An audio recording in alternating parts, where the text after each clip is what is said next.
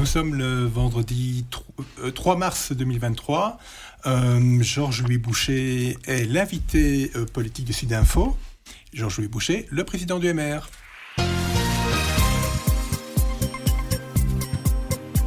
Bonjour Georges-Louis Boucher. Alors au programme de cette interview, euh, je vous propose de parler un peu de, nucléaire, de parler des pensions, de parler des réformes fiscales aussi, ainsi que du budget. Mais on va peut-être commencer par une question sur, euh, sur l'asile et l'immigration, un dossier qui est assez épineux, qui empoisonne la vie du gouvernement depuis un bon bout de temps.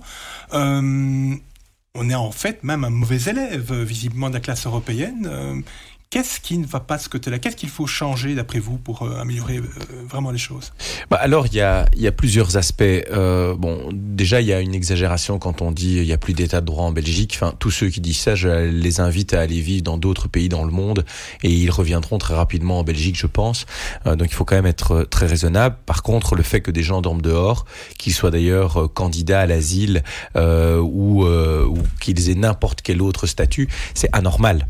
Euh, qui que ce soit, belge, non belge, personne ne doit dormir dehors dans un pays comme le nôtre. Et donc on a fait des propositions, comme la question du, du préaccueil, donc d'avoir un partenariat entre les régions et le fédéral pour avoir des logements, euh, pour avoir en tout cas des abris de nuit, euh, pour que personne n'ait à, à dormir dehors. Il faut également accélérer les procédures. Aujourd'hui, il y a euh, une arrivée massive puisqu'on a 40% euh, de candidats réfugiés en plus cette année par rapport à l'année passée. Euh, et donc, ben, ces gens viennent saturer le réseau fait d'asile. Aujourd'hui, on a un taux d'occupation d'un peu plus de 94-95% euh, et on a 34 000 places. Moi, j'aime quand même à rappeler souvent que sous Théo Franken, il y avait 42 000 places. Donc à l'époque du gouvernement Michel, rappelez-vous, hein, ce gouvernement soi-disant inhumain euh, selon certains, eh bien il y avait quand même euh, 8 000 places euh, de plus que ce que nous connaissons euh, aujourd'hui. Mais donc comment faire? Ben, Il faudra continuer à augmenter euh, quelque peu le nombre de places, puisque dans les prochains mois, on sait qu'on aura des arrivées supplémentaires. Alors augmenter le nombre de places, c'est pas le plus difficile. Le plus difficile, c'est d'engager les gens qui vont pouvoir encadrer euh, les personnes qui vont euh, occuper euh, occuper ces places. Donc, fait d'asile, c'est aussi une pénurie des métiers, et donc il faut de la mobilité dans les services fédéraux. J'attends plus de la part de la ministre de la Défense, puisque plusieurs fois des demandes lui ont été faites, et c'est elle qui freine. Je pense qu'il y a des possibilités dans les casernes, au niveau également du personnel militaire mais il faut aussi, je le disais, accélérer les procédures pour que euh, quand quelqu'un est dans le réseau fait d'asile, il puisse sortir plus vite, mais pour ça, il doit avoir une réponse. Il y a aussi des gens qui ont reçu des réponses, mais qui restent euh, dans le réseau parce que on ne sait pas exactement comment euh, pouvoir les accompagner ou les diriger. Il y a également une question alors au niveau européen, c'est qu'il faut une meilleure répartition sur le plan européen. Parce que quand on dit qu'il y a une vague migratoire sur l'Europe, en réalité elle se concentre sur 5 à 10 pays maximum et pas sur les autres. Pourquoi? Mais Parce que euh, les aides sociales, les, conditions d'accueil ne sont pas uniformisées en Europe. Alors quand on dit uniformisé, ça ne veut pas dire qu'il faut donner le même montant, puisque les niveaux de vie sont pas les mêmes d'un pays à l'autre, mais il faut donner des conditions semblables d'un pays européen à un autre pour qu'il n'y ait pas euh, finalement des filières avec des passeurs qui euh, se, se, cantonnent à quelques euh, États. Donc là, il faut une meilleure répartition sur le plan européen et une, meilleure solidarité. Mais justement, en parlant de cette solidarité européenne, ça fait des années qu'on en parle, ça fait des années que ce problème existe, ça fait des années que ce sont les cinq ou six mêmes pays qui accueillent beaucoup plus de, de, de demandeurs d'asile. on a vu que la solution pour que les pays scandinaves, qui en accueillent beaucoup, en accueillent moins, c'est d'avoir une politique extrêmement restrictive par rapport à cela.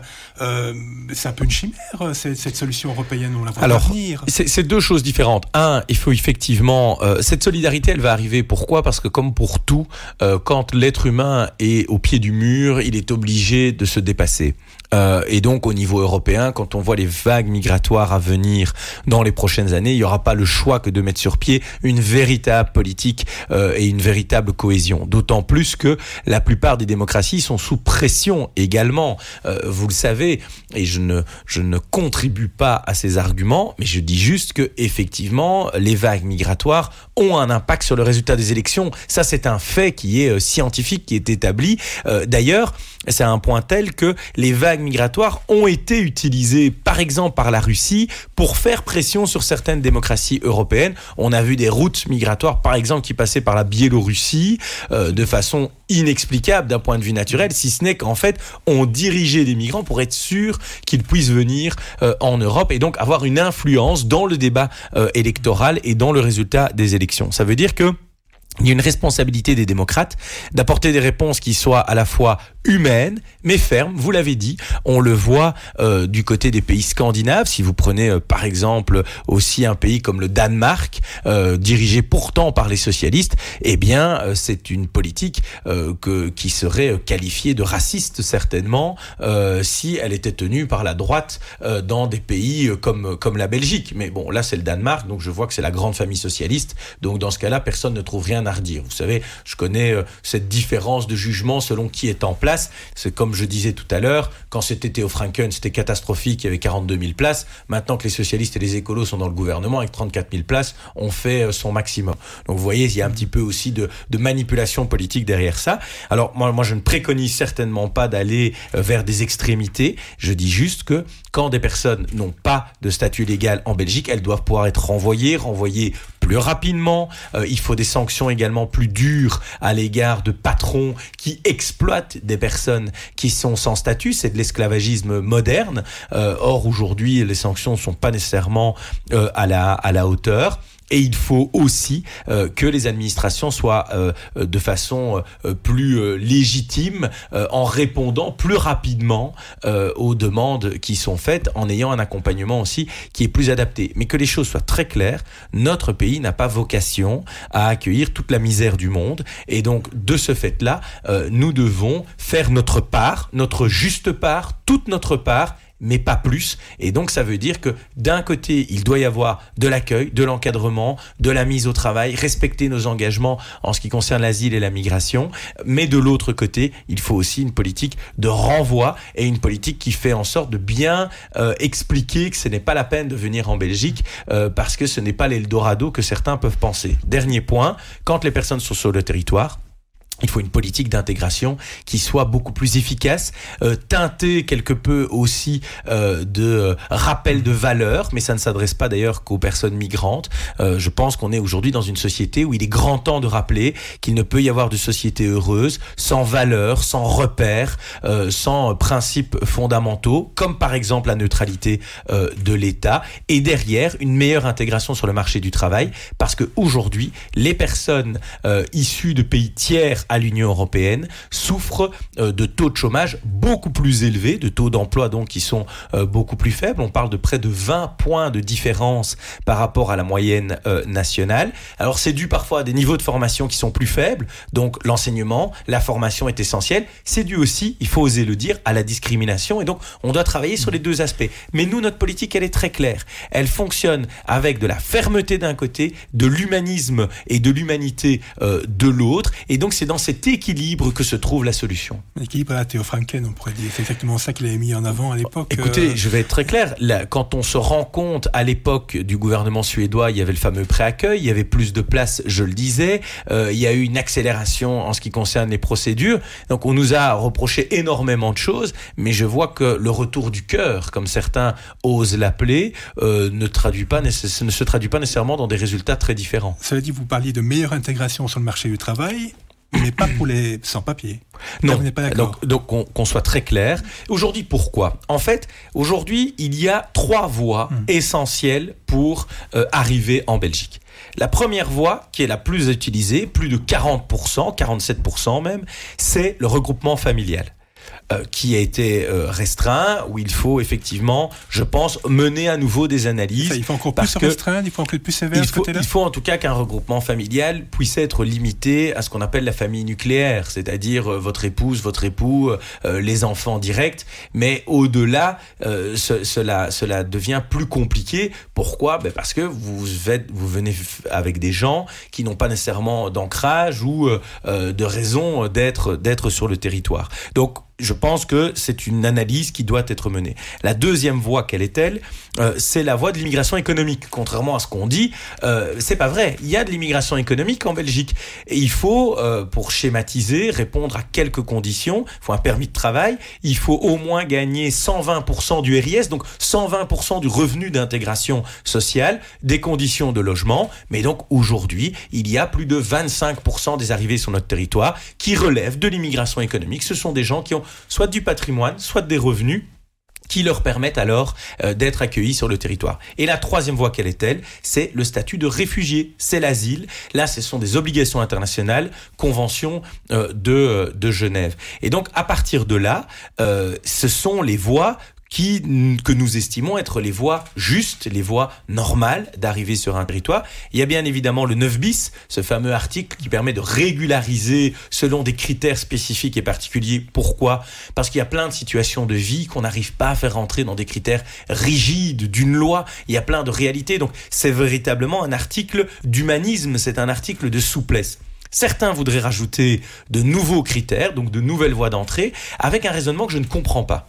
Ils disent, quand des gens sont en situation illégale depuis un certain temps dans le pays, on doit pouvoir les régulariser, moyennant quelques conditions, par exemple un emploi euh, ou une présence euh, d'enfants sur le territoire. Mais moi, je leur pose la question. Pourquoi obliger ces gens à rester dans l'illégalité pendant des années? Parce que ça envoie un signal complètement fou. Ça veut dire quoi? Comment quelqu'un se retrouve dans l'illégalité? C'est quelqu'un qui a demandé d'être régularisé dans notre pays et qui a eu un refus. Et donc, qu'est-ce qu'on envoie comme signal à cette personne? On lui dit, vous avez reçu un refus, mais vous ne vous inquiétez pas, si vous restez pendant 5 ans dans l'illégalité, peut-être qu'un jour, on vous régularisera moyennant quelques critères. Donc vous n'aurez plus jamais aucun retour volontaire dans le pays d'origine et les retours forcés vont devenir des injustices. Parce que pourquoi je renverrai euh, monsieur X et pas madame Y euh, dans son pays d'origine? Ça, ça va constituer une injustice terrible et ça va au contraire favoriser de l'immigration illégale avec des gens, et je ne dis pas que ce sera dans des conditions simples, parce que ce sont des conditions terribles quand on vit en illégalité, mais avec des gens qui vont rester en dessous sous des radars pendant 5 ans et qui pourraient, vont se dire, eh bien, je ferai valoir les différents arguments pour pouvoir être régularisés. Donc, ceux qui prônent ces régularisations, moi, je leur pose une autre question. Qu'ils assument le fait que, à leurs yeux, toute personne qui arrive sur le territoire doit avoir un statut légal.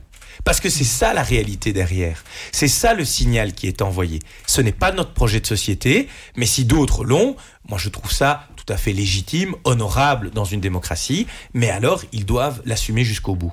Ok. Vous avez parlé de famille nucléaire, transition beaucoup trop facile, mais j'en profite. Euh, le nucléaire. Donc, le gouvernement a demandé à Engie, l'exploitant de nos centrales, euh, vu les risques pour l'approvisionnement euh, énergétique euh, dans les hivers 2025 et 2026, a donc demandé à Engie d'introduire un dossier pour prolonger, faire une mini prolongation de trois centrales les plus anciennes, donc Doule 1 et 2, Tihange 1. Il se fait qu'entre-temps, le gendarme nucléaire, l'agence du contrôle nucléaire, offre une alternative qui est de dire mais les deux réacteurs les plus récents, euh, finalement, euh, on peut continuer à les faire tourner, même s'il faut les mettre aux normes pour euh, une prolongation plus importante de 10 ans. vous avez visité il n'y a pas tellement longtemps les gens de l'Agence du contrôle nucléaire. Est-ce qu'ils vous avaient parlé de cette hypothèse? Et est-ce que cette hypothèse peut être une alternative séduisante? Alors, il y a plusieurs paramètres. un, est-ce que cette hypothèse peut être une alternative euh, en tout cas, est-ce que cette hypothèse peut être une solution intéressante? Moi, si on peut ne pas arrêter les réacteurs, bien sûr qu'il faut le faire. On va quand même pas rigoler. Mais pour le moment, ça n'est qu'une hypothèse. Euh, comme je peux vous expliquer qu'on pourrait changer telle loi euh, ou peut-être aller en week-end dans un mois dans telle ville, ça n'est qu'une hypothèse. Rien n'a été étudié. Et c'est ça que nous reprochons aujourd'hui. Nous, on dit toutes les solutions techniques doivent pouvoir être envisagées. Mais ça se travaille une solution technique. C'est-à-dire, ça se travaille entre la FCN, ELIA, euh, le NJ, euh, les autorités. Et il nous faut des certitudes. Par contre, est-ce que c'est une alternative? Ça, c'est une autre question. La première question, c'est de dire est-ce que ces réacteurs peuvent continuer à tourner? Mais bien sûr. Nous, on prône qu'ils ne s'arrêtent pas. Par contre, est-ce que c'est suffisant? Quand on voit l'augmentation de la consommation d'électricité dans les prochaines années, je rappelle quand même que d'ici 2050, la consommation d'électricité va augmenter de 35 à 50% Pourquoi? Parce qu'on n'arrête pas de prendre des décisions pour basculer de moteurs thermiques vers des moteurs électriques, pour passer de la chaudière à mazout ou au gaz vers la pompe à chaleur, parce que des entreprises vont électrifier leurs process. Donc on électrifie de plus en plus de choses. Donc la consommation d'électricité va exploser dans notre pays dans les prochaines années. Et donc, à partir de cela, quand on sait cela, est-ce qu'on peut du jour au lendemain fermer 50% de notre capacité de production d'électricité? Je pense que poser la question, c'est y répondre. Donc nous, notre point est très clair. Il faut également prolonger Doulin, Doul 2 et Tiange 1. Pour quelles raisons Parce que, admettons même que la possibilité de ne pas arrêter les réacteurs soit techniquement faisable. Que risque-t-il de se passer? Si à un moment donné, dans euh, une maintenance quelconque ou pour une raison quelconque, on doit quand même les arrêter, eh bien aujourd'hui, la Belgique est dans le noir en 2025 et en 2026. Nous avons un risque qui est réel. Ce n'est pas moi qui le dis, c'est Elia. Nous avons un risque réel de d'avoir des coupures d'électricité généralisées à l'hiver 25, hiver 26. Est-ce qu'on se rend compte pour un pays développé comme le nôtre de quoi est-on en train de parler? Nous sommes en train de parler de réalité normalement de pays en voie de développement. Eh bien ça, c'est le résultat du dogme antinucléaire voulu par les Verts qui qui ont cru ou qui ont voulu faire croire que avec des éoliennes et des panneaux solaires, qui sont des énergies intermittentes, on aurait pu remplacer de la production nucléaire. De toute façon, je vais vous dire, vous pouvez demander à un enfant de 5 ans de lui dire est-ce que du jour au lendemain je peux me passer de 50% de ma capacité de production d'électricité avec une consommation qui elle va augmenter, un enfant vous répondra non. Eh bien vous savez, en politique, eh ben on est capable de vous répondre oui. Alors face à tant d'absurdités, on peut reprocher tout ce qu'on veut à mon tempérament et à mon caractère, mais oui, là, moi je perds un peu patience. Je trouve que c'est tellement irrationnel, c'est tellement absurde que je me demande comment on ose euh, tenir de tels, euh, de raisonnements, en sachant aussi, euh, pour, pour terminer, que ici Elia nous dit, il va manquer 1.2 gigas, certains parlent de 2 gigas de capacité électrique, parce que le parc nucléaire français va connaître des difficultés. Mais est-ce que vous vous rendez compte que ça veut dire que dans leur schéma précédent, ils comptaient que la Belgique ait de l'électricité grâce uniquement à la production française. Donc la Belgique, où on a plein de discours politiques, de plein de gens qui se donnent des airs très intelligents, qui nous expliquent du matin au soir, il faut être moins dépendant de la Chine, des autres pays, moins dépendant sur le plan industriel, etc., etc. Rappelez-vous tous les grands discours grandiloquents pendant la période Covid. Eh bien, sur leur élément de base, parce que l'énergie, c'est la base de notre civilisation. Ce qui fait que nos sociétés sont développées comme elles sont, comme elles sont développées, c'est grâce justement à une énergie quasi illimitée. C'est ça, en fait, qui permet les gains de croissance et de développement. Eh bien, ces gens ont été expliqués qu'en fait, on était dépendant du bon vouloir des pays européens, mais au-delà du bon vouloir, c'est de leur propre capacité à déployer l'électricité, parce que moi, j'ai confiance dans un pays comme la France, mmh. surtout une France présidée par Emmanuel Macron. Mais si la France elle-même a des problèmes, eh bien alors, qui seraient les premières victimes? Les Belges. Parce que quand les Français produisent de l'électricité, ils pensent d'abord et de façon très légitime à équiper la France en électricité. Donc le délestage ne vient que quand eux sont totalement servis. C'est ahurissant et irresponsable comme attitude. Et quand les Verts vous disent, mais pour prolonger les trois plus anciennes plus anciens réacteurs, il faudrait abaisser les normes de sécurité, les normes de sécurité que le gouvernement précédent a relevées. Ça, ça ne vous, impressionne pas mais, mais donc, il faut abaisser les normes de sécurité. Mais pourquoi aujourd'hui ils ne tournent pas ces réacteurs? Ces réacteurs-là, à l'heure où on parle, ils tournent. Ah, moi, je suis pas donc moi je demande juste, moi je demande juste qu'ils continuent à tourner en 26 ou en 27. C'est n'est mhm. pas du tout abaisser les normes de sécurité, c'est maintenir les normes de sécurité actuelles. Parce que effectivement, à l'époque, comme certains avaient prévu euh, la fermeture euh, en 25 du nucléaire, la FCN avait dit, ben, dans le futur, on peut avoir des normes qui vont augmenter. Mais aujourd'hui, les normes, c'est bien celles-là, puisque ces réacteurs mmh. tournent. Et donc, les écolos doivent arrêter de jouer sur les peurs. Parce qu'il n'y a que deux possibilités. Soit ces réacteurs sont dangereux, et comporte un risque pour la sécurité de notre pays. Et alors je demande à la ministre de l'Intérieur et à la ministre de l'Énergie de les faire fermer tout de suite. Mmh. Soit ils ne présentent pas de risque puisqu'ils tournent aujourd'hui. C'est quand même la meilleure preuve. Ou si pas, on a vraiment affaire à des inconscients. Eh bien alors, s'ils tournent aujourd'hui, ils pourront encore tourner en 26, à mon sens. Mmh. Mais je ne vois pas ce qui va mmh. changer dans l'air en 2026 pour que des réacteurs qui tournent correctement en 2023 ne puissent plus le faire en 2026 très consciemment, Engie euh, semble indiquer que ce n'est pas possible. La mini-prolongation que l'on demande, Ça, ça vous impressionne pas non plus, je suppose. Bon, Engie nous avait dit aussi que le nucléaire, c'était impossible de le prolonger euh, en Belgique. Euh, il y a de ça un peu plus d'un an, je crois. Hein, ils nous avaient dit ça. Euh, et ils sont en train de négocier un accord à 10 ans pour prolonger le nucléaire. Donc, bon, Engie est une entreprise privée qui... Et en plus, Engie, c'est, il faut même pas être trop dur avec eux parce que ils ont été assez corrects. Ils ont dit, dans le cadre actuel, ça n'est pas possible. Ils ont raison. Il faut, mais ça c'est le rôle du gouvernement, de créer un cadre économique, sécuritaire, pour permettre la prolongation de ces trois réacteurs. Donc, quand Engie n'a pas dit je ne veux pas ou c'est pas possible, Engie a dit ça n'est pas possible dans le cadre actuel. Ça, c'est vrai. Mais mmh. notre boulot, c'est de changer justement le cadre actuel pour en créer un qui permette cette prolongation. Mmh. Vous avez eu des, mots très durs, c'était un tweet très dur euh, par rapport à la ministre et aux écolos en général sur ce dossier.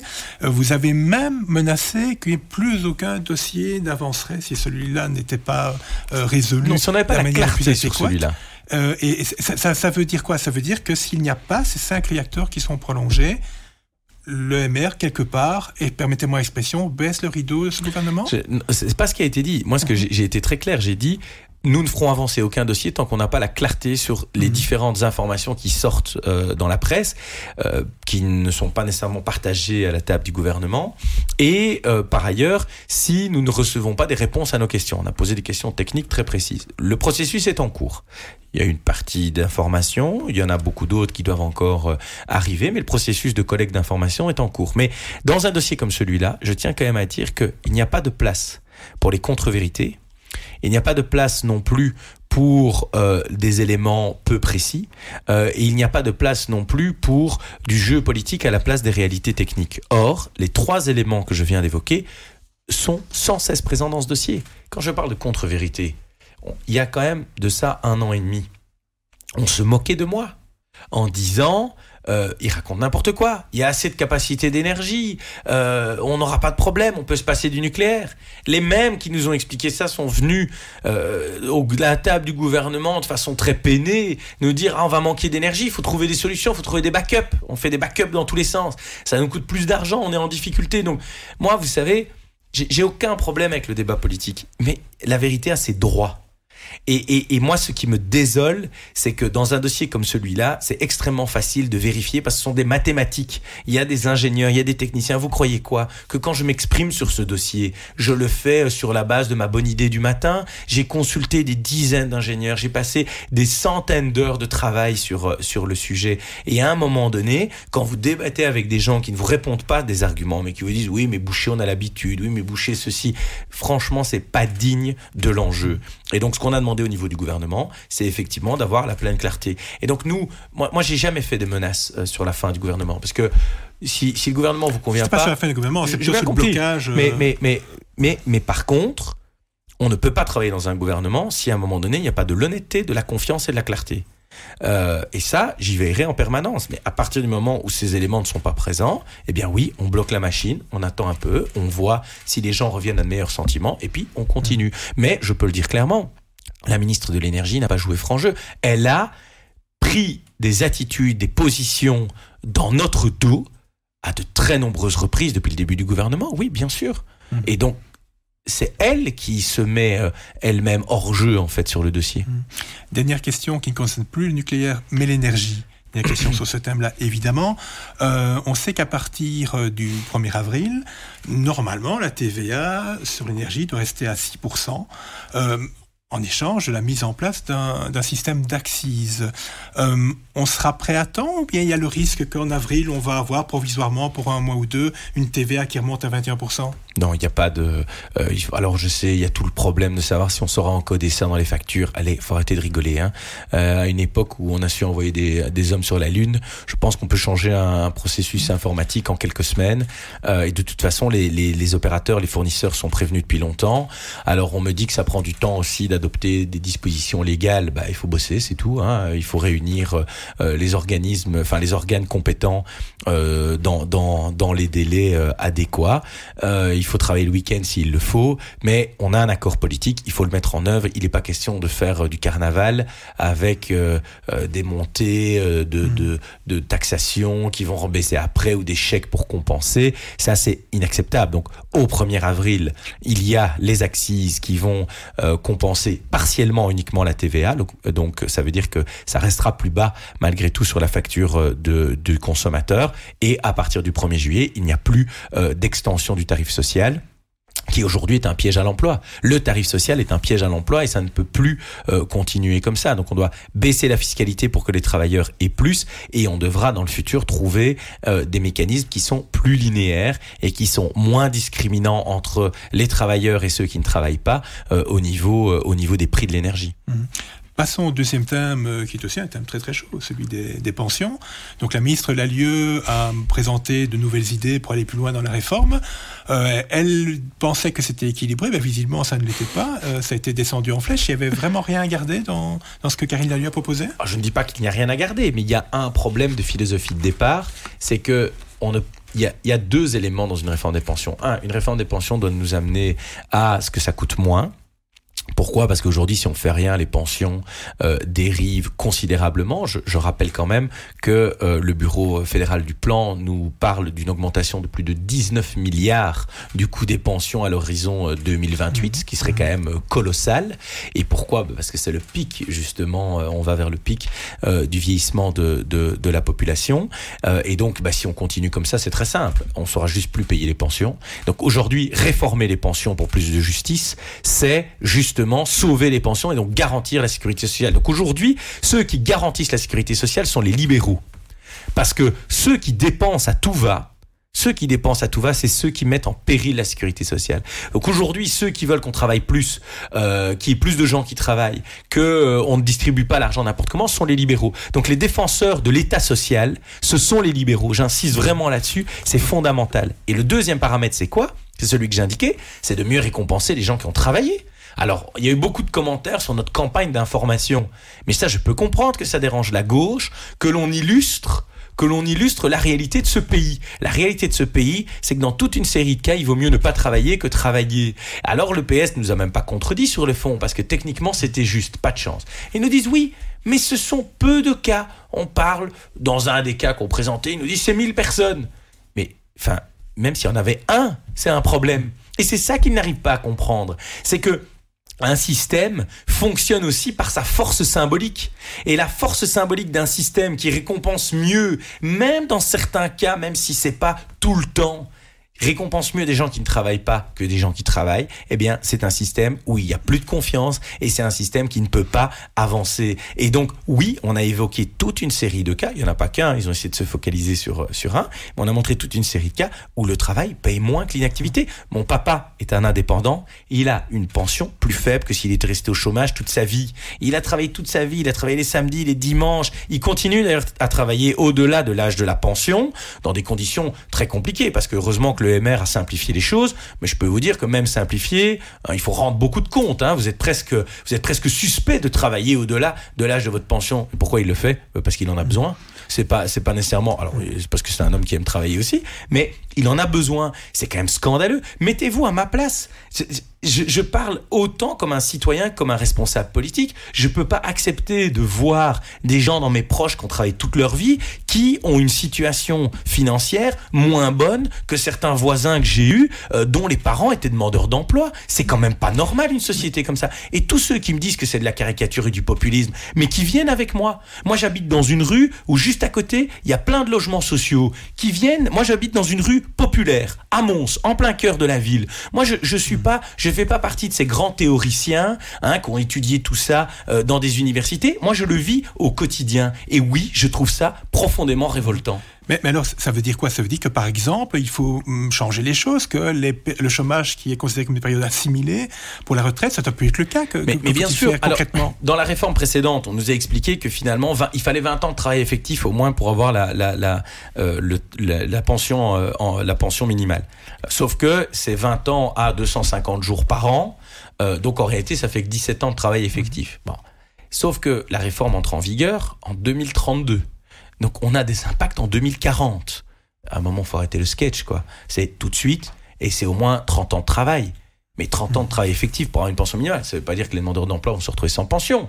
Mais aujourd'hui, quand vous avez une pension minimale à 1637 euros, bon, si un demandeur d'emploi, il en a 1400, ça va, hein Encore une fois, c'est plus que plein d'indépendants, hein plus que plein d'indépendants. Donc nous, on demande juste que celui qui touche 1637 euros, c'est quelqu'un qui a vraiment travaillé au moins 30 ans. Je rappelle que les années de cotisation, c'est normalement 42 ans. Donc, mais on considère tout le monde peut avoir des périodes de chômage, des périodes de difficultés, euh, des périodes durant lesquelles il se forme, il est bon. Mais 30 ans, dire 30 ans de travail effectif pour toucher 1637 euros avec des décotes qui vont pas faire que les autres vont toucher zéro. Ils vont toucher 200, 300 euros de moins. Est-ce que franchement c'est inacceptable? Je ne le crois pas. Je ne crois pas. Je pense au contraire que c'est fondamental si on veut pousser les gens à bosser. Mmh. Mais aujourd'hui, il y a des gens, ils font toute leur carrière au chômage, ils quittent le chômage à 1200 euros, ils deviennent pensionnés, on leur dit ah ben tant mieux, vous allez toucher 1637 euros. Donc il y a des gens qui ont une augmentation quand ils arrivent à la pension. Quel est ce cirque? Ça, c'est uniquement en Belgique. Et c'est uniquement en Belgique parce qu'on n'ose pas dire la vérité aux gens. Mais si on ne fait pas ça, on ne va pas inciter le nombre de gens, euh, on va pas augmenter le nombre de gens qui travaillent. Ça va être catastrophique pour les pensions, ça va être catastrophique au niveau des finances publiques et ça va être catastrophique en particulier pour les régions francophones du pays. Parce que je suis désolé de le dire, mais moi, je suis un Montois qui vit à Mons, contrairement à d'autres qui me font des leçons en ce moment, on y reviendra peut-être. Euh, je suis un Wallon euh, je suis un francophone, je, je, je, je, vis dans, cette, dans cet espace. Et c'est parce que j'aime ma région que je dis aux gens, on ne peut plus continuer comme ça. Ça serait beaucoup plus facile de leur dire, dans mon intérêt personnel, pour être élu et être sympathique dans vos pages, de dire, dormez braves gens, tout va bien. Mais c'est parce que j'aime ma région que je veux pas que ça continue comme ça. Et peut-être que ça me coûtera ma carrière. Mais très franchement, je peux pas laisser les choses continuer comme ça. Et moi, je n'accepte pas de valider un accord qui récompense mieux les gens qui ne bossent pas que ceux qui bossent. Vous parliez d'une carrière de 40 deux ans. Euh, en quoi cette idée de la ministre euh, de permettre à des gens qui commencent à travailler à 18 ans de demander une pension anticipée à 60 ans, donc après 42 ans de carrière, euh, en, quoi c'est si problématique? Ben Parce que c'est le retour de la pension à 60 ans. Et le retour de la pension à 60 ans, c'est François Mitterrand. Et on voit en mmh. France les problèmes que ça génère. La pension anticipée. Hein, au, Portugal, hein, euh, c'est quand même un gouvernement socialiste euh, soutenu par des communistes qui a mis la pension à plus de 67 ans. Ils ont fait pire au Portugal. Au Portugal, en fait, ils font évoluer l'âge de la pension selon l'espérance de vie. Donc à chaque fois que l'espérance de vie augmente, l'âge de la pension va continuer à augmenter. Donc c'est vraiment un système euh, qui, entre nous, est juste sur un plan pragmatique, sur un plan rationnel. Mais c'est un parti de gauche. Et quand je vois ben, d'un côté la politique d'immigration de la gauche au Danemark, que je vois la politique de pension de la gauche euh, au Portugal, quand je vois à d'autres moments euh, la gauche en Allemagne, euh, les réformes du marché du travail qui ont été menées par la gauche à l'époque de, de Schröder en Allemagne, je me dis que fondamentalement nous avons la gauche la plus archaïque d'Europe, peut-être du monde. et très franchement, ce n'est pas positif sur nos, pour nos territoires parce que on ne construit pas l'avenir en étant enfermé dans le passé. Et aujourd'hui, on a une gauche qui vit dans un monde qui a disparu et qui ne, à cause de ça, ne permet pas à nos territoires de prendre euh, les opportunités du nouveau monde. Mhm. Euh, on parle beaucoup de taux d'emploi. Hein. C'est une des solutions pour s'en sortir, c'est de faire grimper ce taux d'emploi jusqu'à 80%. C'est un objectif d'ailleurs euh, du gouvernement en 2030, si je ne dis pas de bêtises. Et aucune mesure n'a été prise d'ailleurs pour l'atteindre à ce stade. Hein. Mais voilà, je crois que le, taux d'emploi monte quand même. Donc c'est une espérance. Mais, parlons, parlons du taux. Vous savez pourquoi il augmente le taux d'emploi? Dites-moi. Le taux d'emploi, il augmente pour une raison, pour, pour en fait euh, une raison qui est très simple. Euh, il augmente simplement de par le vieillissement de la population. C'est-à-dire que, en réalité, et c'est pour ça que les métiers en pénurie sont une réalité partout en Europe, partout en Europe. Donc rappelez-vous, hein, il y a 20 ans, encore 20 à 30 ans, le grand problème de l'Europe, c'était le chômage de masse. Et donc tout le monde nous expliquait que euh, le chômage de masse, ça c'était le grand problème et on ne savait pas ce qu'on allait faire des jeunes d'ailleurs. Et aujourd'hui, tous les pays souffrent de métiers en pénurie. Mais là, le phénomène des métiers en pénurie, vous en avez au moins pour 15 ans. Mmh. Pour une raison qui est très claire. Comme la population vieillit, il y a plein de gens qui partent à la pension. Et il faut retrouver des gens pour occuper les postes de travail. Et comme les formations ne correspondent pas, et encore, pour le moment, on est encore dans un modèle où on augmente le volume de travailleurs. Mais dans quelques années, il y aura plus de gens qui vont partir à la pension que de gens qui rentrent sur le marché du travail. Et donc, ben c'est très simple. S'il y a 10 personnes qui partent à la pension et qu'il n'y en a que 8 ou 7 qui, qui rentrent, ben vous aurez toujours un trou de 3. Et ça, c'est la réalité de l'Europe pour les 10 à 15 prochaines années. Donc franchement, quand vous avez un ministre de l'Emploi qui n'a pas pris une seule décision qui vient vous dire hum, mon taux d'emploi s'est amélioré de 0,3%. Mais très franchement, il faut, faut pas être gonflé, quoi, parce que c'est, il n'en peut strictement rien. C'est un effet mécanique qui est propre à l'Europe. C'est d'ailleurs pour ça que certains prônent la migration. On pourra y revenir peut-être. Parce que mathématiquement, quand vous analysez les courbes d'évolution de la population sur 10 ans, eh ben, vous aurez toujours un trou. C'est génial, on a résolu le chômage. On l'a pas résolu euh, grâce à des décisions politiques, on l'a résolu par un effet purement démographique. Mais mais si on veut tenir plus de, de, de, de quinquagénaires, de sexagénaires euh, au, travail, beaucoup plus qu'aujourd'hui, les taux sont très très bas, euh, il faut faire quoi? J'ai cru comprendre que tirer l'oreille des, des employeurs, c'est pas la bonne idée. Euh, il faut faire quoi alors exactement? Il faut assouplir le droit du travail. Il faut le flexibiliser, il faut le rendre euh, plus conforme aux réalités de, de notre société. Aujourd'hui, c'est pas compliqué. La Belgique et la France sont sur des positions semblables. C'est que nous avons des marchés du travail qui intègrent très mal les jeunes et qui maintiennent très mal les aînés. Pourquoi? Parce que c'est des marchés du travail qui fonctionnent pas. Les fameux pays scandinaves, en réalité, ils ont des très hauts taux d'emploi des jeunes et des très hauts taux d'emploi des aînés. Pourquoi? Parce qu'ils ont ont un marché du travail qui, qui fonctionne bien. Alors que faut-il faire? Mais aujourd'hui, il y a toute la question du passif social qui est lourd dans les entreprises. Pourquoi des entreprises cherchent à se séparer prioritairement des aînés? À cause du passif social. Parce que ils, se disent, si demain je dois revendre mon entreprise, s'il y a un rachat ou si j'ai un problème avec ce membre du personnel, il a une telle ancienneté qu'à un moment donné, ça va me coûter tellement cher pour m'en séparer qu'il est devenu, euh, et en fait, il est devenu non remplaçable. Il peut faire ce qu'il veut. Donc, ce qu'il faut faire, c'est de préserver des droits, mais diminuer le coût, diminuer la, dépense et parfois aussi la contrainte administrative que ça représente pour les entreprises. Si aujourd'hui l'emploi des aînés n'est pas plus élevé, c'est uniquement à cause de décisions politiques, c'est pas à cause des employeurs. Un employeur, avoir quelqu'un d'expérience qui travaille bien et qui est dévoué, il demande pas mieux. Est-ce que je suis en train de vous dire là, parce que moi j'ai beaucoup de collègues qui sont des grands théoriciens, je l'ai vécu moi-même. Euh, j'étais associé dans un cabinet d'avocats un de l'associé principal voulait remettre le cabinet. Eh bien, quand on a analysé le coût que représentait le passif social euh, du personnel administratif euh, du cabinet, eh bien, on s'est rendu compte qu'en fait, euh, eh bien, ce cabinet devenait difficilement revendable, et donc on a dû trouver d'autres d'autres types de, formules. Eh bien, ça, c'est une réalité auquel plein de PME, plein d'entreprises sont confrontées au quotidien. Mais ça, c'est un truc effectivement, quand on vit d'argent public toute sa vie, on a plus de mal à le constater. Donc j'ai bien compris que vous rêveriez de pouvoir diriger avec les socialistes danois.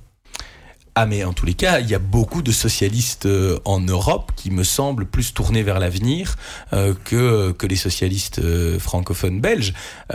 D'ailleurs, pour rien vous cacher, déjà les socialistes flamands sont très différents.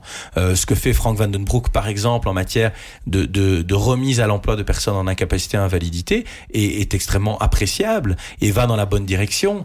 Les positions de Frank Van den Broek, quand il était à la tête de la commission sur les pensions, étaient des positions que nous pouvions totalement euh, partagé. Donc aujourd'hui, Voreut est un parti socialiste beaucoup plus tourné vers l'avenir que, euh, que le PS. D'ailleurs, ce sont deux partis qui n'ont pas grand-chose à voir l'un avec l'autre. Aujourd'hui, euh, un accord avec Voreut est quelque chose de beaucoup plus aisé qu'avec qu'avec le Parti socialiste. Mmh. Question encore sur, sur les pensions, deux affaires qui ont secoué l'actualité cette semaine. C'est ce dirigeant syndicaliste qui euh, décide d'arrêter, euh, de, de, donc, de demander à être licencié pour pouvoir toucher une allocation de chômage avec un, avec un, un supplément d'entreprise. Et alors aussi, euh, c'est euh, cette affaire qui touche des anciens présidents de la Chambre, d'un autre côté, euh, qui visiblement ont touché des suppléments à leur pension, on va le résumer comme ça, qui, sont, qui ne seraient pas vraiment légaux. C'est quoi Vous parlez quoi Vous parlez de, de choses regrettables? Vous parlez de, de scandales? Dans les deux cas, ce sont deux illégalités. Alors, le, le, le, moteur, le fait générateur n'est pas le même. En ce qui concerne le syndicat, euh, j'espère que quand Monsieur Lehmann se regarde dans la glace, il se rend compte à quel point euh, il a fait du tort à la cause qu'il est censé normalement défendre, euh, c'est-à-dire la protection des travailleurs, parce qu'il utilise l'argent de la sécurité sociale, donc l'argent des travailleurs, pour son confort personnel. Pourquoi? Parce que le régime, en fait, c'est un régime de prépension, hein, pour le dire simplement. C'est un régime qui normalement est fait pour des gens qui sont réellement licenciés et plutôt que de les mettre au chômage, eh bien, il y a un coussin social qui est créé pour les mettre en prépension, donc avec une participation également de l'employeur. Ici, c'est quelqu'un qui décide d'arrêter volontairement. C'est une démission. Normalement, quand vous démissionnez, il n'y a rien. Ou alors vous prenez une retraite anticipée, ce qui fait que, euh, eh bien, vous avez une décote sur le volume de votre retraite. Eh bien, Monsieur Lemans, en fait, il contourne la loi, donc c'est une illégalité. Il fait semblant que son syndicat l'a licencié pour percevoir ce statut. C'est indigne. C'est juste indigne. J'ai pas de mots en fait pour expliquer. Et malheureusement, il est le symbole d'une dérive de la classe dirigeante syndicale aujourd'hui, qui a abandonné les ouvriers, euh, qui est une classe dirigeante qui se comporte euh, avec toutes les dérives que peuvent avoir des classes dirigeantes, c'est-à-dire on pense plutôt à, à, son intérêt personnel, on pense plutôt euh, à certains euh, à certains avantages ou privilèges. Et aujourd'hui, ça pose une autre question qui est fondamentale, c'est pourquoi les syndicats sont aussi puissants dans notre pays? Parce que ils occupent la gestion publique de toute une série d'organes sans être élus euh, pour pouvoir occuper cette gestion. Et par ailleurs, euh, ils continuent à exercer des missions publiques en totale euh, non-légitimité, euh, comme par exemple le paiement des allocations de, chômage. Donc j'espère que cette affaire, et c'est comme ça que l'EMR va l'aborder au Parlement, sera l'occasion de remettre tout le monde à sa juste place. Moi, je suis un fervent défenseur des syndicats. Parce qu'en tant que libéral, je soutiendrai toujours les groupes qui militent qui manifestent, qui défendent des intérêts dans la société. C'est le moteur de la, démocratie. Mais pas quand un groupe qui n'est pas élu, eh bien, se permet de commencer à diriger euh, l'État. En ce qui concerne les présidents des, des assemblées, Vous diriez là, là, aussi, là manifestement, bon, écoutez, je, je, je ne comprends pas euh, comment une telle décision peut être prise. Il y a ce fameux plafond Wainings mmh. qui, qui, dit en fait que les, que les pensions euh, publiques ne peuvent pas dépasser un certain montant. La différence, c'est quoi? C'est que manifestement, les personnes concernées, en l'occurrence M. Braque et M. Decroix, ne sont pas les auteurs. Ils ont été les bénéficiaires d'un mécanisme euh, alors je veux pas les défendre à bon compte, mais vous recevez, allez, tout le monde peut quand même comprendre ça. Vous recevez un montant. Moi, j'ai jamais calculé les montants que je reçois. Pour être franc avec vous, je reçois tous les mois mon salaire. Je ne sais pas du tout si le secrétariat social et euh, le secrétariat général de mon parti euh, qui gère ces affaires-là a calculé euh, juste. Hein, si ça tombe, il y a, y, a, y a de l'argent en trop, il y a de l'argent en moins. Je n'en sais rien. Vous recevez ce que vous recevez et, et, voilà. et donc ici je peux, en tous les cas, je n'ai pas de raison de douter de la bonne foi des bénéficiaires, mais ça n'en rend pas moins le système totalement inacceptable, honteux euh, et indigne, et que donc les montants doivent être remboursés sur cette base-là. La différence, c'est qu'encore une fois, je n'ai aucun élément aujourd'hui qui me permettrait de remettre en cause la bonne foi de Monsieur Braque, de Monsieur euh, De euh, et donc à partir de là, je, je pense que effectivement, ce n'est pas, ce n'est pas la même chose, mais ça n'en rend pas moins le fait que les gens qui ont pris cette décision à l'époque, moi, c'est ça qui m'intéresse c'est qui un jour s'est retrouvé dans une salle de réunion pour décider de verser une prime pour contourner la loi? Ces gens-là ont une attitude indigne. Ces gens-là, j'espère qu'on va leur demander des comptes. Mmh. Passons à la réforme fiscale, si vous voulez bien. Euh, le premier projet présenté par le ministre des Finances ne vous a pas vraiment séduit. Ils viennent en présenter un deuxième. Est-ce que les choses s'arrangent? Est-ce que vous Je crois qu'il est même au troisième. Au troisième peut-être. Écoutez, ça va de mieux en mieux. Euh, et donc, euh, mais on, on, discute beaucoup avec euh, avec le CDNV. Moi, je veux vraiment saluer euh, le, le caractère constructif de, de Samy Mehdi, avec qui j'entretiens une relation euh, personnelle excellente. et franchement, voilà, je veux pas vous dire qu'on va signer la réforme telle quelle. Je pense qu'il faut faire plus en termes de compétitivité. Je crois qu'il y a un élément qu'ils ne maîtrisent pas, ce sont les réformes en matière du marché du travail et marché des pensions, parce que ça, ça va alimenter un autre mécanisme fiscal. Et effectivement, nous, nous avons un problème majeur sur l'augmentation des taxes, euh, et en l'occurrence la taxe compte titre. Euh, donc, bien sûr, il y aura des choses à améliorer, mais la philosophie de vouloir baisser l'impôt, la philosophie euh, de mieux récompenser les travailleurs, tous les travailleurs. Il y a des éléments qui sont positifs dans cette réforme. Nous d'ailleurs, on a on a même de l'ambition, donc on souhaiterait une réforme qui est euh, plus large. Et donc moi, je salue quand même euh, le ministre des Finances qui est en capacité euh, d'écouter. Donc on n'est pas d'accord avec lui sur une série de choses. Il y a des choses euh, sur lesquelles on, on est même en, profond en profonde opposition, comme ces réformes en matière de procédure, comme euh, tout tout ce qui a été mené en matière de droit d'auteur.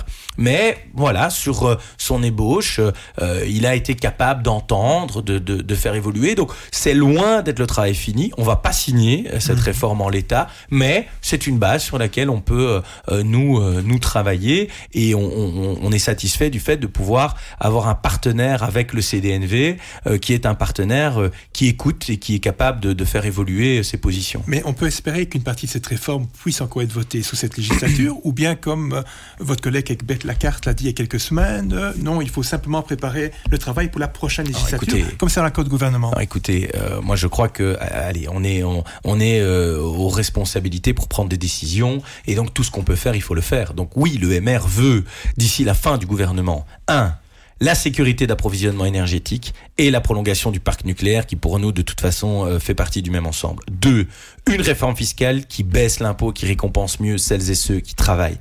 Trois, un marché du travail qui euh, met au travail les demandeurs d'emploi, qui augmente le taux d'emploi, en particulier euh, dans, dans le sud du pays. Et quatre, des pensions qui récompensent mieux celles et ceux qui travaillent. Et surtout un modèle qui permet de le financer dans le futur. Oui, il faut tenter de faire ça d'ici mhm. la fin du gouvernement. Est-ce qu'on arrivera ou pas? Ça, moi, je suis pas un analyste politique. Il faudra demander aux différents euh, politologues qui ont tous des grands avis sur euh, sur ces sujets. Moi, je suis un acteur, et en tant qu'acteur, ce que je veux, c'est faire avancer ces quatre dossiers. Maintenant, dans un mois, dans deux mois, mais on peut pas envoyer comme signal aux gens de dire, vous savez, on vote dans, dans 14 mois maintenant, et donc bah, les 14 derniers mois, vous savez, on va se laisser couler. Euh, euh, vous savez, un peu comme euh, une fin de descente de ski, hein, c'est l'époque où vous vous laissez glisser délicatement avant de rejoindre, avant de rejoindre l'hôtel. non, on va pas faire ça. On doit bosser jusqu'à la dernière seconde de la dernière minute de la dernière heure. Mmh. Et donc en 14 mois, je pense, oui, qu'on peut sur ces quatre points, peut-être tous les faire, ou en tout cas une partie d'entre eux. La TVA à 0% sur les fruits et légumes, sur les transports en commun, ça c'est une bonne décision? Écoutez, moi je n'aime pas beaucoup l'impôt. Euh, l'impôt pour moi est un mal nécessaire. Donc plus l'impôt est bas, mieux c'est. Euh, et je pense qu'effectivement, si on peut mettre euh, la TVA zéro sur toute une série de, de besoins, de première consommation, de besoins utiles, après il y a un corollaire. Hein, c'est que d'un autre côté, vous avez un passage des taux à 6%. Il y a beaucoup de taux à 6% qui vont passer à 9. donc il faut voir la balance globale. C'est pour ça qu'il faut une analyse plus plus détaillée. C'est pour ça qu'on a des groupes de travail techniques aussi. On va passer le ligne par ligne, mais sur la philosophie de généraliser un peu plus le taux zéro. En tous les cas, moi, ce que je salue, c'est que euh, il est nécessaire de revoir nos taux de TVA, parce que aujourd'hui, euh, il y a peut-être sur certains produits, par exemple sur des produits de luxe, 21% de TVA, objectivement, euh, euh, si vous aviez euh, sur l'achat d'une Ferrari ou d'un costume chez Vuitton ou d'un sac, si vous aviez 22 ou 23 en, en de TVA, ce serait quand même pas un scandale. Par contre, quand on doit s'alimenter, quand on doit se chauffer, que vous ayez des taux de TVA qui soient plus faibles, ça serait quand même logique. Donc je pense que repenser notre progressivité de la TVA est quelque chose de malin en sachant qu'on est limité aussi au niveau européen puisque nous n'avons donc trois taux disponibles plus le taux zéro qui doit être une exception. Et donc on doit essayer d'avoir quelque chose de plus linéaire et de plus juste euh, via ces trois taux. Pourquoi pas faire bouger les trois taux? Euh, Aujourd'hui on est à 6, 12, 21. On pourrait très bien effectivement généraliser le zéro, euh, avoir un taux intermédiaire. On parle de 9, mhm. est-ce que ça doit être 5, est-ce que ça doit être 7 Donc tout ça, faire les calculs. Et puis après voir peut-être sur certains types de produits. vous savez on a eu, euh, on a eu des, époques où c'était pas nécessairement non plus ces, ces taux-là. Mm. Mais je pense qu'on doit, de façon globale, de toute façon, baisser la pression fiscale. Donc même mm. quand je fais euh, une ouverture sur quelques produits de luxe, moi je dis juste que globalement, on doit baisser la pression fiscale. Et en matière de fiscalité sur la consommation, on doit aussi être attentif à un autre point, c'est le fait qu'on est un petit pays. Et donc on est un pays front, tout le monde est frontalier en fait en Belgique quasi. et donc bon, j'entends que, par exemple, augmenter les axes sur le tabac. Moi, fondamentalement, ça me dérange pas je trouve que c'est plutôt sain. Mais si c'est pour que les gens aillent acheter euh, des, euh, euh, des rames de cigarettes au Luxembourg, ça va pas nous aider beaucoup. Même chose sur l'alcool. Donc attention aussi à cet élément-là. On doit rester dans des taux qui nous permettent une compétitivité et pas, finalement, c'est une évasion fiscale aussi. Hein. Vous savez, les gens, ça indigne souvent de l'évasion fiscale. Ben, aller acheter son alcool ou son tabac à l'étranger, ben, d'une certaine manière, et, c'est pas mal, hein, c'est pas interdit. Mais vous voyez, on croit toujours que l'évasion fiscale, c'est le voisin qui l'a fait. Je pense qu'on a tous. une petite évasion fiscale, il y en a plus grosse. Oui, c'est une petite, mais quand on arrive à des montants de plusieurs milliards, comme les invoquent certains, on a souvent le fantasme de croire que ces quatre gros chefs d'entreprise, c'est les riches hein, qu'on aime bien stigmatiser, qui à eux seuls ont fait le montant. Ben non, c'est l'addition de tous ceux qui ont fait venir le pain sans le déclarer, ceux qui ont oublié l'addition à la sortie du restaurant, ceux qui ont été achetés euh, euh, des produits à l'étranger. Enfin voilà, c'est un mélange de tout ça ça prouve juste une chose. Moi, je réprime pas ça. Enfin, si, je réprime quand c'est la fraude, pas euh, quand il y a des choix. J'espère. Je réprime quand c'est la fraude, ça, il n'y a pas de doute là-dessus. Et je dis juste, ça prouve une chose, c'est que l'être humain, qu'il soit pauvre, riche, euh, de classe moyenne, il est toujours le même. Et c'est logique, il cherche à optimiser sa situation. Mhm. Donc voilà, et ça, euh, donc c'est pour ça que moi j'ai un peu de mal parfois avec certains jugements euh, moraux, euh, parce que ceux qui les portent ces jugements moraux devraient parfois analyser leur propre vie. En, en- en parlant de gros sous, parlons un peu de budget. Euh, là, on sait qu'on n'est pas dans une situation très favorable euh, en Belgique. dire. on va parler budget aussi euh, à la fin de ce mois de mars. Il faut faire quoi ce côté-là à Il faut fermer les vannes, il faut prendre des mesures très strictes? Il n'y a, y a, pas 10 000 possibilités pour améliorer le budget. La première, c'est augmenter le taux d'emploi. Si on passe euh, aujourd'hui de 72% de taux d'emploi en moyenne belge à 80% en moyenne belge, euh, on pourrait avoir près de 40 milliards d'euros en plus de recettes pour l'État. Pour comment ça se décompose Ben, Ça se décompose à 24 milliards euh, en recettes directes parce que les gens bossent, mais après il y a tous les effets induits. Il y a les effets induits dus euh, en particulier, entre autres, de la consommation euh, et de toute une série de, de, prestations. Donc 40 milliards d'euros en plus pour les finances publiques. Ça, c'est quand même une belle manière de résoudre le, le déficit. Le deuxième problème, c'est qu'on doit mieux optimiser les dépenses, et on va peut-être y venir. Mais quand on nous demande, par exemple, de faire des masters partout, ben, ça coûte de l'argent public. Et après, on nous dit, ah, ben, il faut baisser les impôts. Mais à un moment, il faut quand même qu'on ait un peu de, de, de, de sens, de, il faut être adulte, il faut avoir de la rationalité. Et la rationalité, c'est qu'on ne peut pas dépenser plus d'argent et diminuer les impôts. Ça, c'est pas possible. Moi, je prends juste un chiffre. 55% du PIB belge, c'est de la dépense publique. Aux Pays-Bas, c'est 46%. J'ai été aux Pays-Bas il y a pas longtemps, j'ai pas eu le sentiment que les gens étaient plus malheureux. Mais c'est parce qu'en Belgique, on a trop de niveau de pouvoir. On a 55 ministres dans ce pays. On a 89 députés à Bruxelles. On a près d'une centaine de responsables politiques qui s'occupent de la culture en région bruxelloise. On a plein d'AIP, euh, euh, d'OIP, pardon. On a plein de structures parapubliques, etc. Oui, mais ça, on en parle depuis longtemps, mais rien qui bouge. Ah, mais, mais pourquoi? C'est, de ma faute? Ah, je dis que c'est votre non, faute. mais, je vais de la faute des politiques. mais- mais on a osé refuser le Ah. master en médecine à Mons. Vous avez vu? Vous avez vu les réactions? Mais tout est comme ça en Belgique francophone. En Belgique francophone, il y a tout le monde qui veut son jouet.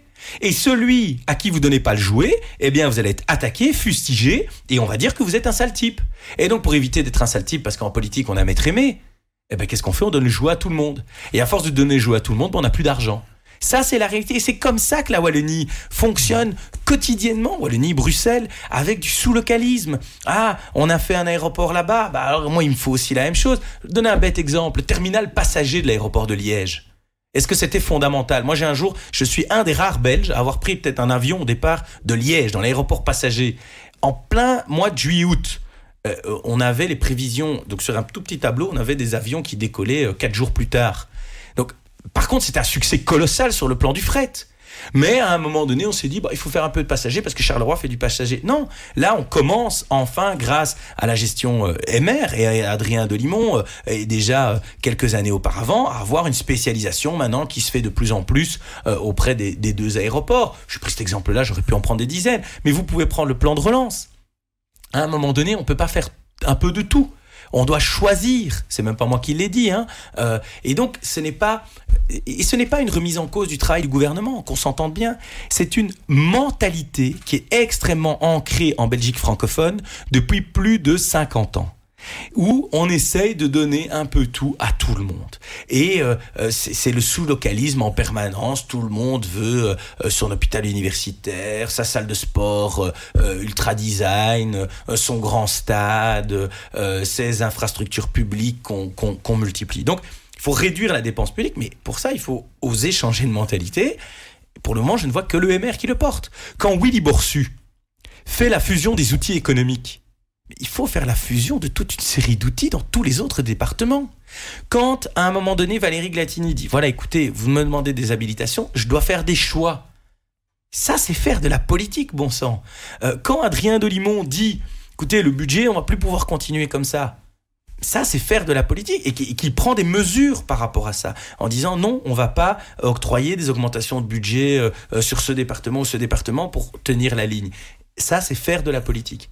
Et donc, et l'autre aspect, dans les dépenses, effectivement tout ce qui est dépenses de subsides, euh, certaines dépenses sociales, euh, certaines euh, dépenses de prestige. Il y a encore énormément de gras à aller chercher. Et je le disais surtout en matière d'efficacité, avec en corollaire une autre question, c'est celle de la régionalisation. Vous savez, en Belgique, on a régionalisé le contrôle technique automobile. Quand vous allez passer votre voiture au contrôle technique en Wallonie, Votre voiture, elle peut rouler en Flandre. Pourquoi alors on a dû créer trois administrations avec trois directeurs, trois GRH, trois services euh, informatiques, etc., etc. L'homologation de véhicules automobiles, ça a aussi été régionalisé. Votre véhicule, s'il a été homologué euh, via la Wallonie, il est valable partout dans le monde. Vous m'expliquez pourquoi il faut avoir un bureau bruxellois, un bureau flamand? Donc tout ça, il y a encore énormément à faire. De toute façon, c'est pas compliqué. On fait partie des pays qui avons le plus haut taux de dépenses publiques. C'est que on a encore quelques marges, euh, quelques marges à rattraper. Et donc, il faut aussi savoir une chose, c'est que quand on parle de la dette et du déficit public, les gens ont le sentiment, c'est pas grave. Aujourd'hui, la charge de nos intérêts, donc ce qu'on paye chaque année en intérêts, commence, enfin, approche des 10 milliards d'euros. 10 milliards. Le budget de la justice, c'est 1 milliard. Donc vous avez 10 fois la justice, rien que pour rembourser des intérêts de dette. Alors celui qui m'explique, parce que j'ai vu des grands économistes aussi qui nous disent la dette, c'est pas grave. Ok, bah, ouais, enfin, aller l'expliquer aux gens qui doivent payer des crédits tous les mois que la dette c'est pas grave, avec des grandes théories. Euh, moi, je suis un homme assez euh, basique en fait, hein, et je considère que dépenser chaque année 10 milliards d'euros et de voir cette charge de la dette qui ne va cesser d'augmenter, on parle de 13 à 14 milliards, Bureau fédéral du plan en 2028. 4 milliards de plus d'ici 2028, 4 milliards juste pour payer les intérêts de la dette. Et on vient me dire que c'est pas grave la dette. Mais moi, je suis désolé. Si demain, je peux vous expliquer que j'ai 4 milliards à dépenser euh, dans des politiques de développement économique, dans des politiques euh, en matière sportive, dans l'éducation, dans l'enseignement, je pense que les gens seraient contents. Dans l'amélioration de nos routes, les gens seraient contents. Eh ben non. Là, on va trouver 4 milliards juste pour payer des intérêts de dette. Alors qu'on vienne pas m'expliquer que la dette, c'est pas un problème. La dette, ça a un effet. Ça a un effet qui est très simple. 10 milliards de charges d'intérêt de la dette. Ben, faites le compte sur le nombre de bébés qui sont nés chaque année, eh ben, vous aurez le compte de combien euh, de milliers d'euros ces bébés sont déjà euh, redevables en ayant euh, à peine commencé à respirer. Ça n'a aucun sens. Et d'ailleurs, je termine par là. la gauche n'arrête pas de nous dire, vous savez, l'environnement, le climat, c'est l'enjeu du futur. Et on ne peut quand même pas utiliser plus de ressources que disponibles parce qu'on hypothèque l'avenir de nos enfants. C'est exactement la même chose pour la dette. Mhm. Moi, je dis à la gauche, la dette et le climat, c'est le même combat. Tout ce qu'on fait maintenant, tout ce qu'on puise en surplus maintenant, c'est autant qu'on hypothèque pour les générations futures. Tout le monde veut son aéroport, tout le monde veut son master en médecine aussi. On va témoigner par là, je sens que vous avez envie d'en parler. il, paraît que, il paraît que vous êtes un sale type, au moins un endroit, c'est à l'université de Mons. Euh, qu'est-ce qui se passe exactement? Est-ce que On, demande votre démission même, vous comptez démissionner? Oh, ça. Euh, mais bon, c'est pas la première fois qu'on la demande et je pense que ce sera pas la dernière, euh, là ou ailleurs. Mais euh, je, je, trouve vraiment l'attitude de l'université de Mons, en tout cas de son recteur, pas de l'université, parce que je voudrais quand même faire une distinction entre les équipes dirigeantes et l'université. L'université est composée d'étudiants, de chercheurs, de profs, de personnel administratif, qui sont des gens formidables. Mais à un moment donné, la direction de l'université, en fait, agit de façon purement politique. Pourquoi Le recteur, vous savez pour être recteur comment on fait? Pour être recteur, on fait une campagne électorale, comme président de parti. Et il se fait que le recteur, dans sa campagne électorale, il a dit qu'il aurait le master en médecine. Bardaf, c'est l'embardé, il n'a pas le master en médecine. Pourquoi il n'a pas le master en médecine? Parce qu'aujourd'hui, en Flandre, il y a deux sites en Flandre qui permettent de faire médecine, plus un à Bruxelles en néerlandais. Et en Belgique francophone, vous savez quoi? Il y a deux sites du côté wallon, plus un site en français euh, à Bruxelles. C'est exactement la même chose. Et pourquoi on ne va pas octroyer le master en médecine? Pour une raison qui est très simple, c'est que le nombre de médecins connaît un numerus clausus. Donc ça veut dire, et d'ailleurs un concours au début des études, ça veut dire que le volume d'étudiants à former n'augmentera pas d'une unité. Que vous les formiez sur trois sites, quatre sites, cinq sites ou huit sites, ça ne changera rien. Par contre, plus vous multipliez les sites, plus le coût par étudiant est élevé. Donc en gros, pour former le même nombre d'élèves, ça va vous coûter plus cher. On parlait de la situation budgétaire euh, de la Belgique francophone. Eh bien oui, Valérie Glatini a fait de la politique au sens le plus noble du terme, non pas de la politique politicienne comme je le vois dans le chef du recteur, mais de la politique noble, c'est-à-dire l'intérêt général, qui est de dire on va pas payer plus cher. Et moi, en tant qu'administrateur de l'université, je pense à l'intérêt de l'UNIF. C'est quoi les trois défis de l'université? Le premier, c'est qu'en Hainaut, nous avons euh, moins d'universitaires que dans les autres provinces du pays. Donc on doit attirer des jeunes à faire des études supérieures. Pour ça, on doit mieux travailler sur l'orientation des études, sur la formation préalable, sur des cours préparatoires, etc. Deuxième défi, c'est qu'on n'arrive pas à garder nos universitaires. Pourquoi? Parce que la province de Hainaut est une province qui se vide de ses habitants comme la province de Liège. À cause de quoi? D'un cadre de vie, à cause de difficultés de gestion. Et donc, vous savez, si on suit le raisonnement euh, directeur de l'UMONS, Mons devrait être la ville avec le plus d'ingénieurs civils au mètre carré, puisqu'on a une faculté polytechnique. Mais pourtant, c'est pas le cas. C'est pas la région qui crée le plus d'entreprises. C'est pas la région avec le plus haut niveau de revenus. Loin de là. Bah, et moi d'ailleurs je le sais parce que contrairement à beaucoup de membres du conseil d'administration, moi je vis à Mons. Je vis dans un quartier populaire à Mons au quotidien. Donc moi je ne défends pas une ville de façon purement théorique. J'y suis là, au combat, tous les jours, et ça fait maintenant depuis 2012 que je suis euh, élu communal.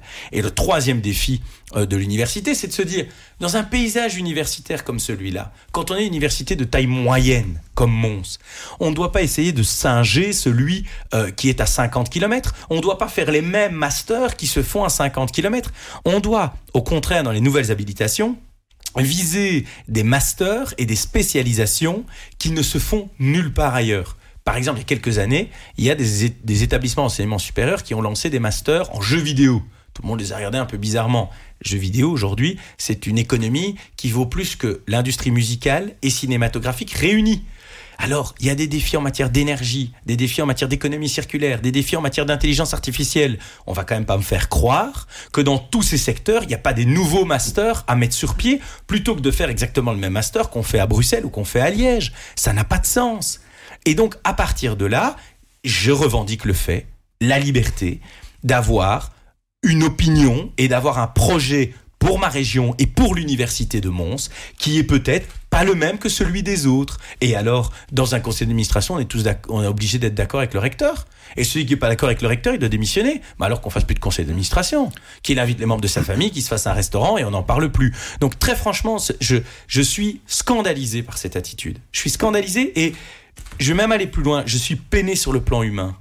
Parce que c'est une réaction qu'on a trop souvent quand on ose apporter une autre orientation, un autre son de cloche. Et vous voyez pourquoi on ne s'est pas réformé la Wallonie pour le moment Parce qu'en fait, euh, vous êtes face à des gens qui, dès qu'il y a un son de cloche qui ne convient pas à leur oreille, eh bien, on vous disqualifie, on vous discrédite, on vous met de côté. Eh bien, après, il ne faut pas s'étonner qu'on poursuit la même trajectoire depuis 50 ans. Puisqu'à chaque fois qu'il y en a un qui veut modifier la trajectoire, on lui dit ah non non, hein, c'est scandaleux, c'est un sale type, vous vous rendez compte, il faut qu'il dégage, etc., etc. Ah bah oui, bah donc dans ces conditions-là, c'est beaucoup plus dur de réformer. Mais moi et le mouvement réformateur, on n'arrêtera pas on porte euh, un projet qui est un projet positif, qui est certainement pas anti-Mons. Je rappelle qu'on a créé le master en droit, par exemple, euh, à Mons, et donc l'université maintenant a l'air de dire que ça l'intéresse pas, qu'elle s'en fout. Bah, si le master en droit ne l'intéresse plus, que le recteur le dise, et alors on, on le fait pas. Mais je pense que c'est beaucoup plus juste euh, de, de, la sorte. Mais ce que je regrette, c'est deux choses. Un, je rappelle que cette université a quand même comme pouvoir organisateur la Fédération Wallonie-Bruxelles c'est pas une université qui doit juste regarder euh, la ville de Mons, 95 000 habitants. C'est une université qui doit euh, penser à sa position en Fédération Wallonie-Bruxelles, voire dans le pays, voire en Europe. Et donc, à ce titre-là, quand on me parle de penser à l'intérêt de l'institution, j'ai quand même le sentiment d'y penser plus, manifestement, que certains de ceux qui me critiquent aujourd'hui. Et le deuxième élément qui me, qui me peine, c'est que, normalement, dans une université, on a un caractère universaliste, je viens de le dire, mais aussi on se base sur les arguments de fond. Et ici, en fait, on ne sait même plus de quoi on parle. Mais c'est juste Georges-Louis Boucher.